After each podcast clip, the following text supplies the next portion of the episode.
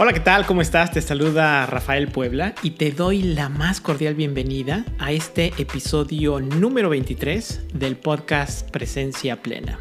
Un podcast enfocado a la plenitud y realización personal, compartiendo información, herramientas y prácticas relacionadas a mindfulness, la inteligencia emocional y semiología de la vida cotidiana. En este episodio comparto uno de los audios de las sesiones gratuitas de mindfulness que ofrecimos a principios de año. El tema que exploramos tiene que ver con la práctica formal e informal dentro de mindfulness. ¿Cuáles son sus beneficios? ¿Cómo se complementan una con la otra? ¿Y cómo ambas contribuyen a que habites con mayor plenitud el momento presente, el aquí y el ahora. En este episodio también llevamos a cabo una práctica formal de meditación y cerramos abriendo el espacio para preguntas de la audiencia. Si encuentras valor en este episodio del podcast, te pido te suscribas a él y que lo compartas con alguien más. Qué alegría saber que estás aquí y ahora.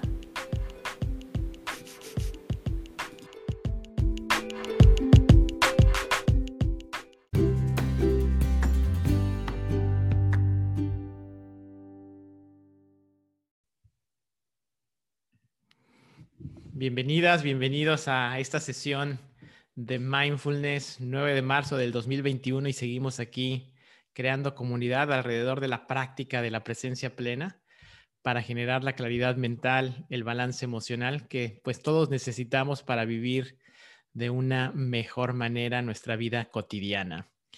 Y aprovechando que Juan Carlos me hizo una pregunta antes de que empezáramos formalmente con la sesión, pues voy a tomar esa pregunta para hablar sobre qué significa la práctica de mindfulness y qué tipos de práctica tenemos dentro de mindfulness, porque creo que es un elemento importante para ir profundizando en esto que le llamamos mindfulness.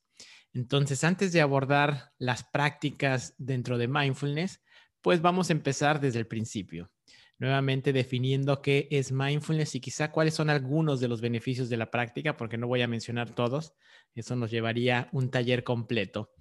Pero hemos hablado que mindfulness antes que nada es una habilidad humana y al ser una habilidad, pues la podemos desarrollar y la podemos fortalecer a través de entrenamiento. Y es ahí donde vienen los tipos de práctica de mindfulness que podemos hacer para desarrollar esta capacidad de habitar intencionalmente el momento presente con una actitud de aceptación y de amabilidad, porque eso es la práctica de mindfulness. Involucra intencionalidad, involucra atención al momento presente y también incluye en sí una actitud, esa actitud de curiosidad, de aceptación, de amabilidad. Eso es lo que en la esencia más pura, más simple, es la práctica de mindfulness. Evidentemente, cuando somos capaces de vivir nuestra vida de esta manera, en presencia, intencional, con actitud de aceptación y de curiosidad, pues se van desarrollando en nosotros una serie de cualidades mentales, una serie de rasgos que nos ayudan a vivir una vida más plena, con mayor bienestar personal y quizá dos de los beneficios que para mí son más importantes de la práctica de mindfulness porque también son beneficios fundacionales o fundamentales que sostienen a muchos otros, pues es la claridad mental, el hecho de ver las cosas tal y como son, no como nos gustaría que fueran, no como quisiéramos que fueran, sino como son. Esa claridad mental de no ver la realidad a través de un filtro de mis condicionamientos, de esos modelos mentales que he ido construyendo a través de todo mi condicionamiento a lo largo de mi vida, sino sacarme esos condicionamientos y ver la realidad tal y como es, tal y como es. Entonces la claridad mental pues nos da una nueva perspectiva con relación a la vida, con relación a nosotros mismos y con relación a los demás.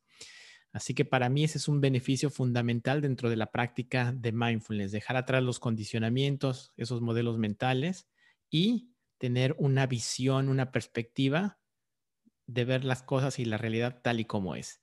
Y otro beneficio importante pues tiene que ver con esta ecuanimidad o este balance emocional de entrar en contacto con nuestras emociones, pero ser capaces de regularlas para responder de una manera más consciente ante situaciones de estrés, ante situaciones difíciles. Como lo hemos venido repitiendo, el estrés, las dificultades son parte de la vida, no se van a ir, pero si tenemos las herramientas que nos permitan gerenciar esas situaciones, pues podemos vivir de una manera más armónica. Así que eso es mindfulness, esos son dos de los beneficios de la práctica de mindfulness dentro de los muchos que hay. Pero ahora viene el elemento que Juan Carlos me preguntaba, o me hacía una pregunta relacionada a y que creo que es importante mencionar. ¿Cómo desarrollamos esta capacidad, esta habilidad de estar presentes de manera intencional para generar claridad mental y balance emocional? En la práctica de mindfulness, no importa con quién vayan, si es que está bien entrenado, si es que está bien entrenada, con relación a la práctica de mindfulness, y ahora digo por qué si está bien entrenada, te van a hablar de dos tipos de prácticas. Quizá utilizan un lenguaje diferente, pero en esencia se están refiriendo a dos tipos de práctica. La práctica formal y la práctica informal. La práctica formal es la meditación. La práctica formal es dedicar 5, 10, 15, 20 minutos, en fin, un tiempo dedicado a practicar de manera formal meditación. ¿Qué es lo que hacemos en estas sesiones? Lo que hacemos en estas sesiones son prácticas formales de mindfulness. ¿Por qué? Porque meditamos y no hacemos otra cosa más que meditar. Eso es la práctica formal y es una práctica fundamental dentro de mindfulness. Es prácticamente imposible desarrollar tu capacidad de presencia si no incluyes la práctica formal de meditación como yo les decía, es como tratar de tener un buen estado físico sin hacer ejercicio. ¿Algunos lo logran por genética? Sí, pero la gran mayoría de nosotros no. Entonces, la práctica formal de meditación es muy importante, pero al ser formal, lo único que hacemos cuando estamos haciendo la práctica formal es meditar. Porque justo Juan Carlos me preguntaba que si es válido meditar mientras voy manejando. Y la respuesta es no, porque cuando estamos meditando, estamos meditando porque tiene un propósito que es desarrollar ciertas cualidades mentales que solamente las voy a poder desarrollar si estoy haciendo una sola cosa. Y esa sola cosa es meditar. Esa es la práctica formal. Pero también tenemos las prácticas informales, que son igual de importantes que la práctica formal. ¿Qué es una práctica informal? Integrar esta capacidad de presencia a lo largo de tu vida cotidiana. Es decir, estar consciente de lo que estás haciendo mientras lo estás haciendo. Por ejemplo, si voy manejando, estoy consciente de que estoy manejando. Si escucho música, estoy consciente de que escucho música. Si estoy teniendo una conversación contigo, estoy consciente de tener una conversación contigo. Entonces, estoy sobresimplificando las prácticas eh, informales, pero en esencia eso es. Práctica formal, me siento a meditar práctica informal, todo lo que tiene que ver con integrarlo en mi vida cotidiana. Y las dos son sumamente importantes, porque de nada serviría sentarme a meditar media hora todos los días si no soy capaz de trasladar mi estado de presencia en mi vida cotidiana. Y tampoco sería completamente óptimo tratar de incluir mindfulness en mi vida cotidiana si no tengo el entrenamiento previo que me prepara a estar más presente y a ser menos reactivo emocionalmente que lo desarrollas a través de la práctica formal. Así que práctica formal y práctica informal son las dos grandes prácticas para integrar mindfulness en tu vida. Y como les decía, en cualquier curso que vayan de mindfulness, cualquier profesor, profesora certificado en mindfulness te va a hablar de estas dos prácticas. Y aquí dije el tema certificado, que después en otra ocasión si quieren lo hablamos, pero es muy importante cuando entren en contacto y quieran hacer un curso, un taller de mindfulness, es importante que verifiquen cuáles son las credenciales del maestro o de la maestra, porque últimamente ha habido tal explosión en la práctica de mindfulness que muchas personas están enseñando mindfulness sin tener la preparación que se requiere.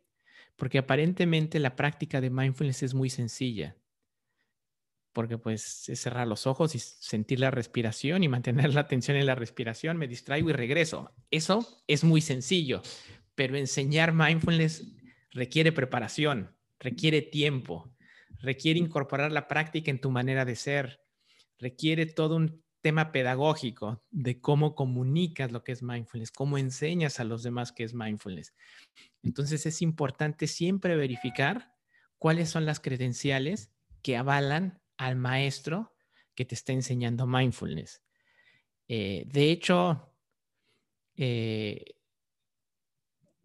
no es que haya muchas disciplinas dentro de mindfulness.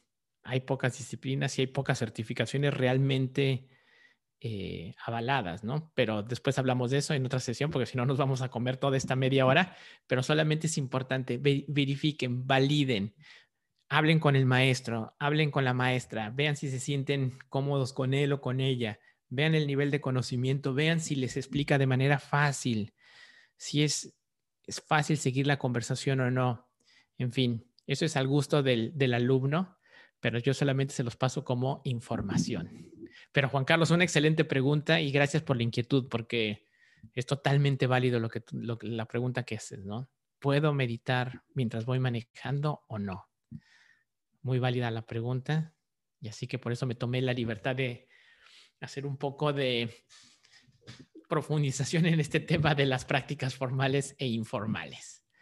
Muy bien, pues bienvenidos nuevamente, qué gusto tenerlos aquí. Si hay alguna otra pregunta antes de empezar con la meditación, adelante. Hay que ser flexibles en la estructura siempre. Esa es la dualidad en la que vivimos inmersos.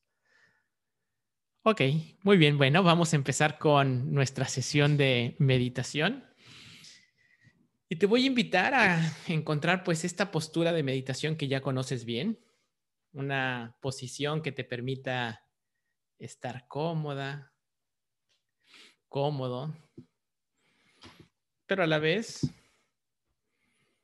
una postura que comunique presencia, dignidad, manteniendo la espalda recta, sin que esté tensa. Relaja los hombros. Y te invito a que cierres los ojos.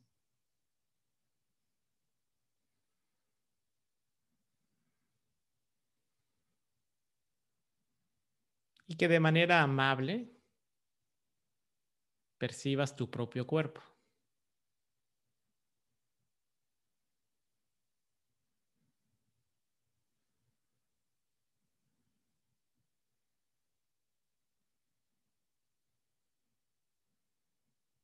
Sintiendo tus pies en contacto con el suelo.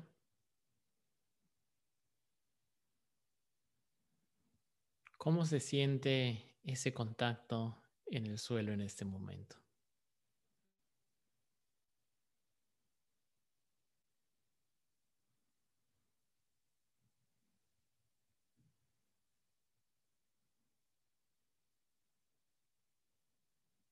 Percibiendo los puntos de apoyo con la silla, con el sillón o en donde quiera que te encuentres sentado, sentada.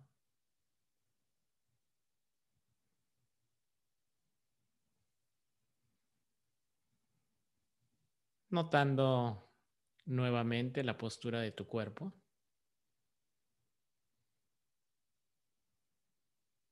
Dándote cuenta si la postura te permite estar alerta, presente. con un estado de relajación y comodidad al mismo tiempo. Una aparente paradoja.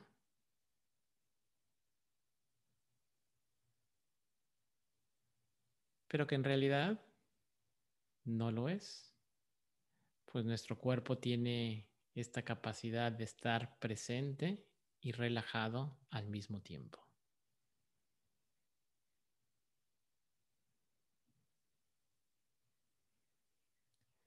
Y ahora de manera amable, lleva tu atención a tu respiración.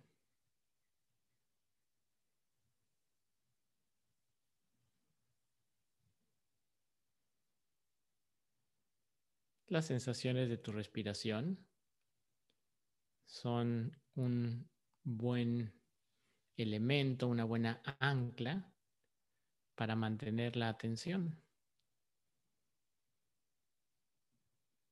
Desde luego que si por alguna razón el llevar la atención a tu respiración te genera incomodidad o inclusive ansiedad, puedes elegir cualquier otra sensación corporal como el ancla de tu atención.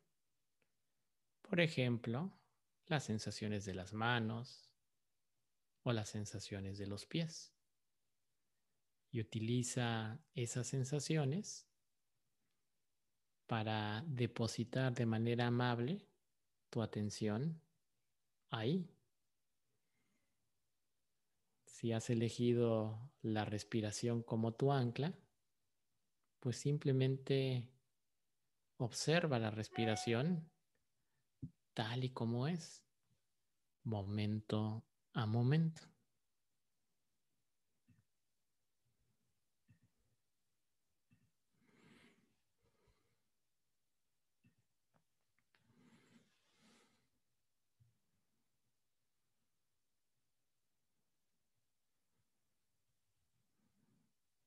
Manteniendo la atención en tu ancla, ya sea la respiración o cualquier otra sensación, y notando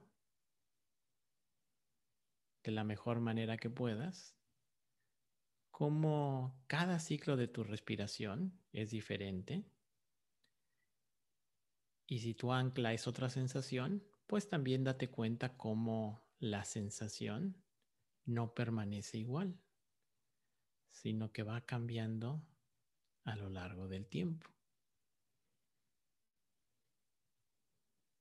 Esta capacidad que tienes de observar con curiosidad, pues te permite entrar en contacto con el ancla de tu atención de una manera diferente. Quizá dándote cuenta de algo que antes no habías percibido.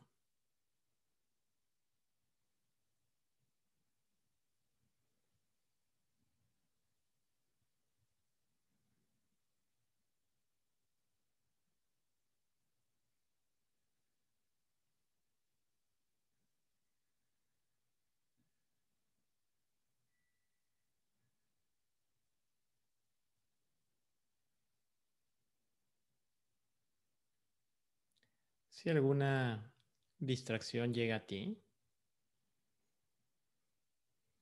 si hay un pensamiento que está atrayendo tu atención, o si francamente ya te distrajiste,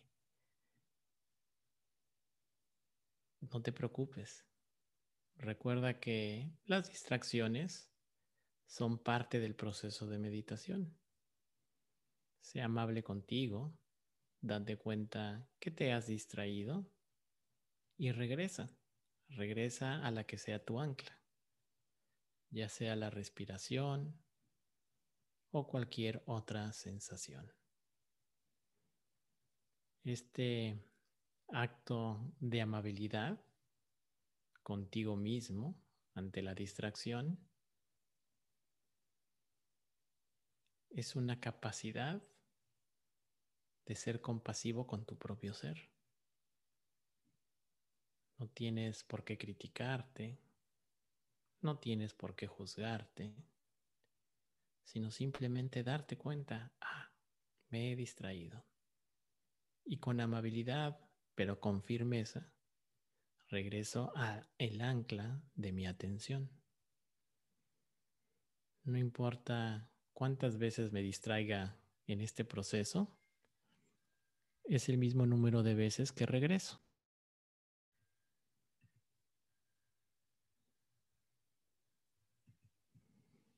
y lo hago de manera amable.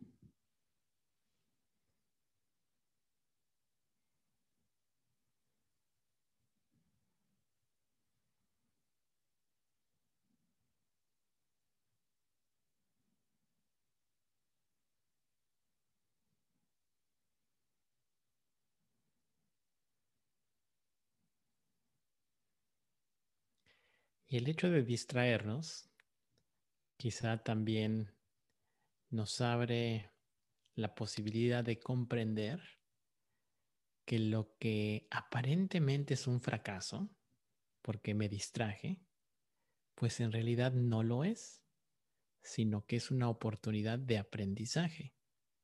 ¿Por qué? Porque sé que me distraje y eso me permite regresar y seguir desarrollando mi capacidad de atención. Y muchas veces enfrentamos situaciones similares en la vida cotidiana. Lo que aparentemente es un fracaso, si aprendemos a verlo con otra perspectiva, pues muy posiblemente no lo es, porque es una oportunidad de aprendizaje, de crecimiento.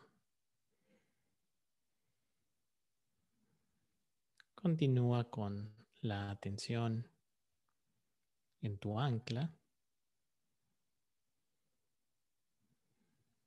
Y en la próxima exhalación, suelta el ancla de tu atención.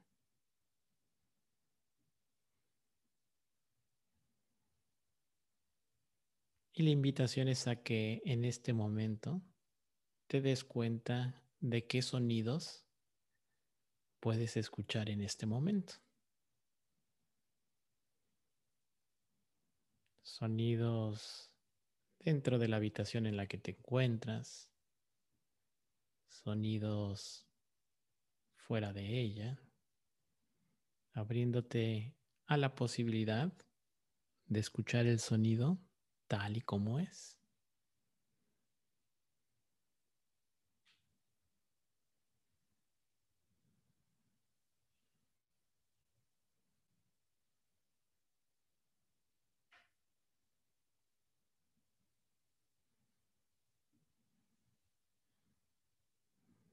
Escuchando con amabilidad y con curiosidad, sin necesidad de cuestionarte de dónde viene el sonido o la calidad del sonido, sino simplemente escuchándolo tal y como es.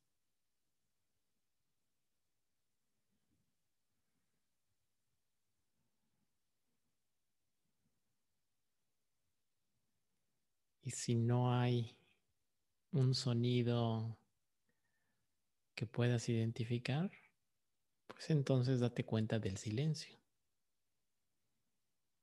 del sonido del silencio, como le llaman.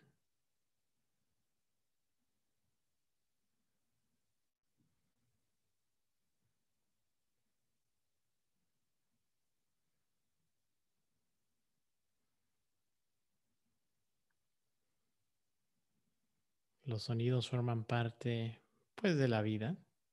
Siempre están ahí. Lo que ahora estamos haciendo es dejándolos que estén tal y como son.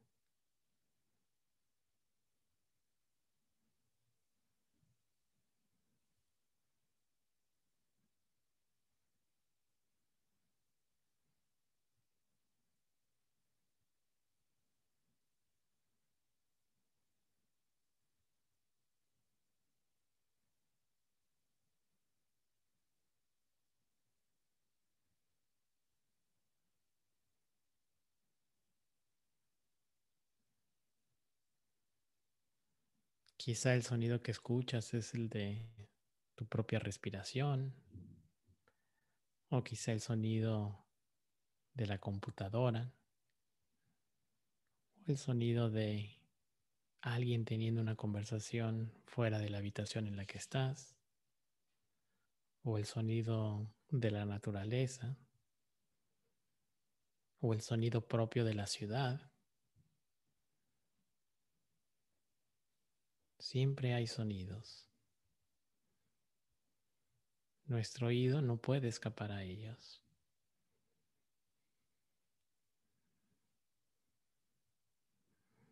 Y en la próxima exhalación, deja de poner atención a los sonidos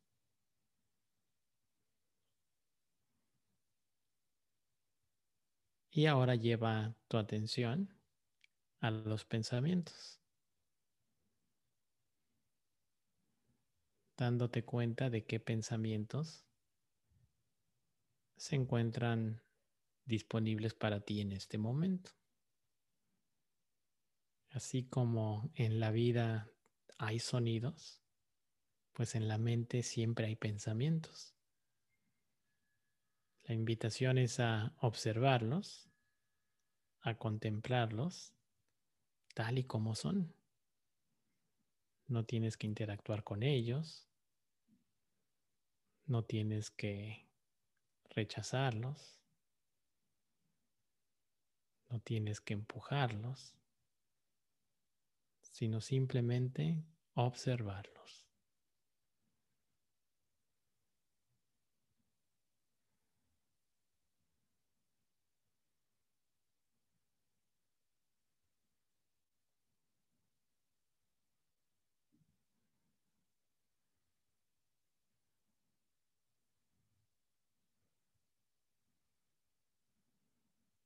Dándote cuenta de esta capacidad de tu conciencia de observar. Eres el observador de tus propios pensamientos.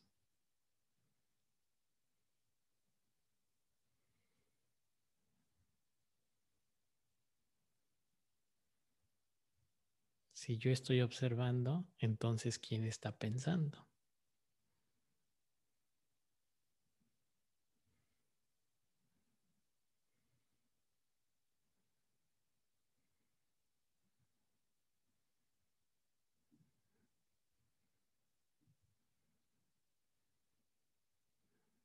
Percibe nuevamente la presencia de tu cuerpo.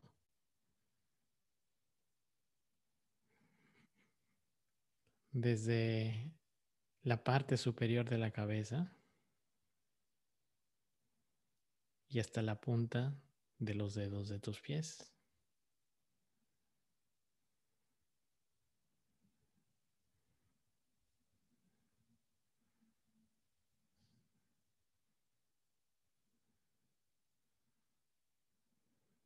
Sintiendo el ritmo natural de tu propia respiración, tal y como es, momento a momento. Y antes de concluir esta meditación, tómate un tiempo para reconocerte el compromiso de haber practicado de manera formal esta capacidad de presencia que vive en ti.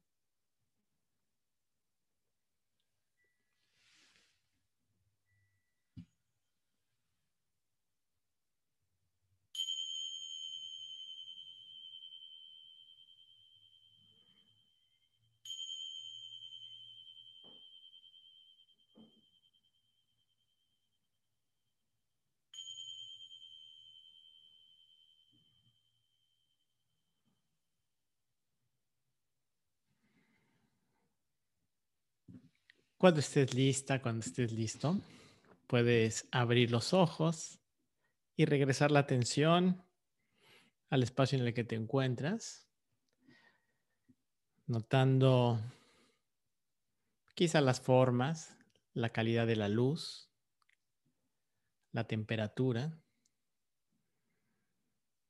moviendo el cuerpo de manera amable. Y con la intención de mantener pues este nivel de presencia que cultivamos durante esta meditación formal de mindfulness. Muy bien. ¿Alguna pregunta, algún comentario con relación a lo que cubrimos antes de la meditación o a la meditación en sí o cualquier otra pregunta que tengan con relación a mindfulness, meditación, en fin? Rafael, eh, yo quería comentar, bueno, primero de todo, darte las gracias porque realmente, personalmente, a mí me sirve muchísimo. O sea, yo vengo de, un pasado que era incapaz de estar en el presente, pero nunca. O sea, entonces a mí realmente me, ha cambiado mucho. Y sí que es verdad lo que has comentado de la práctica, o sea, que, es muy interesante una práctica de 10, 15 minutos a diario, porque... Eh, luego los que tendimos a, irnos, si no lo hacemos, eh, es complicado en el día a día, pero sí que ayuda mucho, porque hay momentos en el que tú sabes que te vas mm. y, con esta práctica es muy fácil volver, ¿no? Enseguida ya, ya dices, bueno, esto es tal y estoy aquí. Mm. Y a mí, pues sobre todo con, con, mi familia, al final yo siempre estaba pensando en trabajo, trabajo, trabajo y, y, no prestaba atención a mi familia, ¿no? Y esto me ayuda, o sea, el mindfulness me ha dado el, el poder estar con, con, ellos, que al final era lo que quería, ¿no?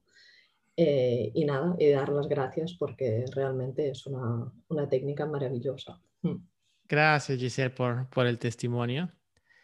Y creo que lo has explicado muy bien. Como esto es un entrenamiento, entonces cuando hacemos el entrenamiento formal y de repente lo necesitamos en la vida cotidiana, como ya tenemos ese entrenamiento, pues ya sabemos qué hacer, ¿no? Y en ocasiones nos es más fácil, en ocasiones no tanto, pero lo bueno es que ya vamos teniendo la práctica ahí, ¿no? Como una vez lo comentábamos, el estado natural de nuestro cerebro tiende más a divagar que a estar presente.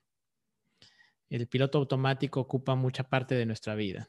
Pero conforme vamos entrenándonos, esa situación cada vez va disminuyendo más y tu estado natural se vuelve un estado de mayor presencia, lo cual no significa que no vayas a dejar de divagar, pero van a pasar dos cosas interesantes. Número uno, te vas a dar cuenta, decir, ay, ya me perdí, ya no estoy en el momento presente. Eso ya es un momento mindfulness. ¿Por qué? Porque me estoy dando cuenta. Y el segundo paso es regresar si tengo esa capacidad de regresar al momento presente. ¿Y cómo regreso al momento presente? Pues quizá una manera es siento mi respiración o siento el ancla de mi atención o llevo la atención a mi cuerpo. ¿Por qué? Porque el cuerpo pues siempre está en momento presente. El cuerpo nunca está ni en el pasado ni en el futuro, siempre está aquí y ahora. Por eso es que llevar la atención al cuerpo es un volver a casa porque siempre hemos habitado en este cuerpo. A veces se nos olvida, porque tendemos a vivir nuestra vida desde la mente que lo analiza todo, que lo juzga, que planea, lo cual no tiene nada de malo, pero en ocasiones se nos olvida habitar nuestro propio cuerpo. De ahí la invitación a regresar siempre. ¿A dónde? Pues al cuerpo. Y eso vas, vas a regresarte al momento presente. Pero muchas gracias, Giselle. Gracias por el testimonio. Para mí, de verdad que es una alegría compartir espacio con cada uno de ustedes. Yo lo hago con un inmenso placer. Dice Karen. Bienvenida, Karen. No recuerdo si ya te habías conectado antes, pero bienvenida. Si se está deprimido, ¿se puede lograr hacer mindfulness? Sí, desde luego que sí. Desde luego que sí. De hecho, hay una hay un programa de meditación que se llama terapia cognitiva basada en mindfulness, que no es una terapia en sí, es un programa de mindfulness que dura ocho semanas y el propósito de ese programa es precisamente ayudar a personas que han sufrido de depresión que no vuelvan a recaer. ¿Por qué? Y ese, programa está también validado científicamente, hay muchos estudios. ¿Qué es lo que sucede? Generalmente cuando alguien está deprimido o va a empezar un periodo de depresión, que cuando una persona experimenta una emoción negativa o un estado de ánimo bajo, que a todos nos pasa, a una persona que tiene más proclividad a deprimirse, ese bajo estado de ánimo desencadena una serie de pensamientos negativos y catastróficos que empiezan a opacar toda su vida. Se desatan una serie de pensamientos que son muchos y son muy intensos con relación a ese sesgo negativo de me va a salir mal esto o no valgo la pena, no soy lo suficiente, etcétera, etcétera, etcétera. pero todo tiene un detonante emocional. El programa de eh, mindfulness para la depresión, lo que se enfoca es en entender mejor nuestros pensamientos, observar los pensamientos y darnos cuenta que nosotros no somos los pensamientos. Y lo hacen de una manera muy sistematizada. Te estoy dando una respuesta muy larga para comentarte que sí, que una persona deprimida, desde luego que puede meditar. Quizá el ancla de la atención no será la respiración, porque eso puede generar ansiedad, pero por eso es recomendable también tener cualquier otra ancla de tu atención, cualquier otra sensación en los pies, en las manos, en fin. Pero sí, sí se puede eh, meditar cuando una persona está deprimida y de hecho la práctica de mindfulness ayuda a prevenir nuevos episodios de eh, depresión. Se llama terapia cognitiva basada en mindfulness. A ver, denme un segundo. Y este es el libro de ese programa. Este es el libro en inglés. Mindfulness Based Cognitive Therapy. Un programa de ocho semanas basado en mindfulness, creado por tres personas, una de Canadá y dos de Inglaterra, pero es un programa muy, muy reconocido dentro de la práctica de mindfulness. Muy bien, pues muchísimas gracias. Ha sido un placer. Me tengo que ir porque tengo otra llamada ahorita ya a las nueve, que ya voy tarde, pero un placer. Gracias. Gracias, Rafael. buenos días. Gracias, Gracias. Bonito día a todos. Gracias. Igual.